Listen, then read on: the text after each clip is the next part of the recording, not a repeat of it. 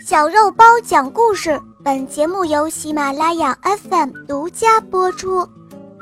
年画上的小牧童，演播肉包来了。年画上的牧童是什么样子的呢？他身上又有什么传奇的故事呢？哈哈，一起随肉包来听听这个故事吧。在很久很久以前，有一个小孩叫做小山。小山的家里有一张小年画，这可不是一张普通的年画哟，这是一张神奇的年画。年画上面画着一个骑在牛背上的小牧童，这个小牧童他在吹着笛子。这张年画的奇妙之处啊，就是这张画里的小牧童和老牛都能够说话，而且小牧童还可以从画里跳下来吹笛子给小山听呢，很奇怪吧？我们一起来听一听。这一天，小牧童在牛背上吹着笛子给小山听。呜里哇啦的好听极了，邻居的小朋友们听到了，他们都跑来了。小牧童吹笛子，小伙伴们都围着小牧童跳舞，玩得很高兴。邻居的小朋友们一起说：“小牧童，你教我们吹笛子好吗？”这个时候，小山不高兴了，他说。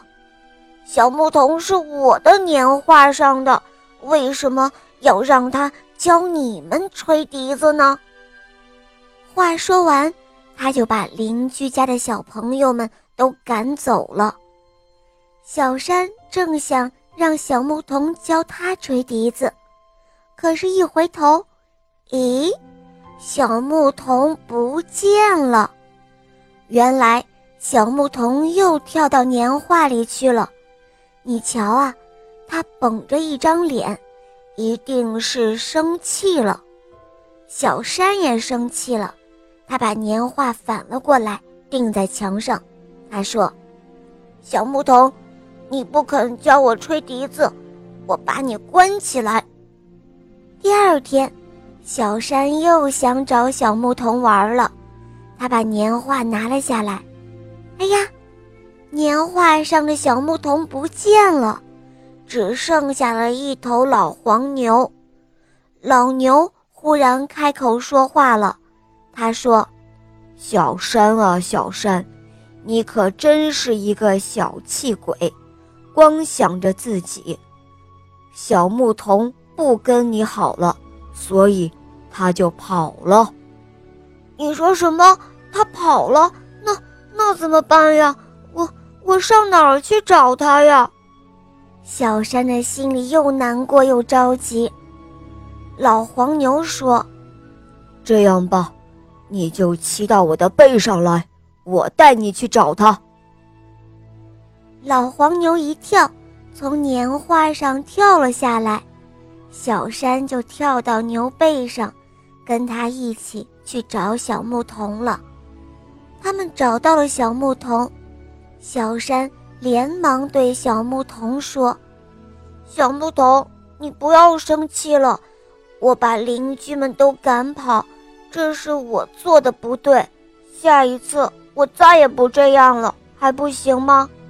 小牧童一听小山道歉了，于是他高兴了起来，和小山一同骑在黄牛背上回到家里。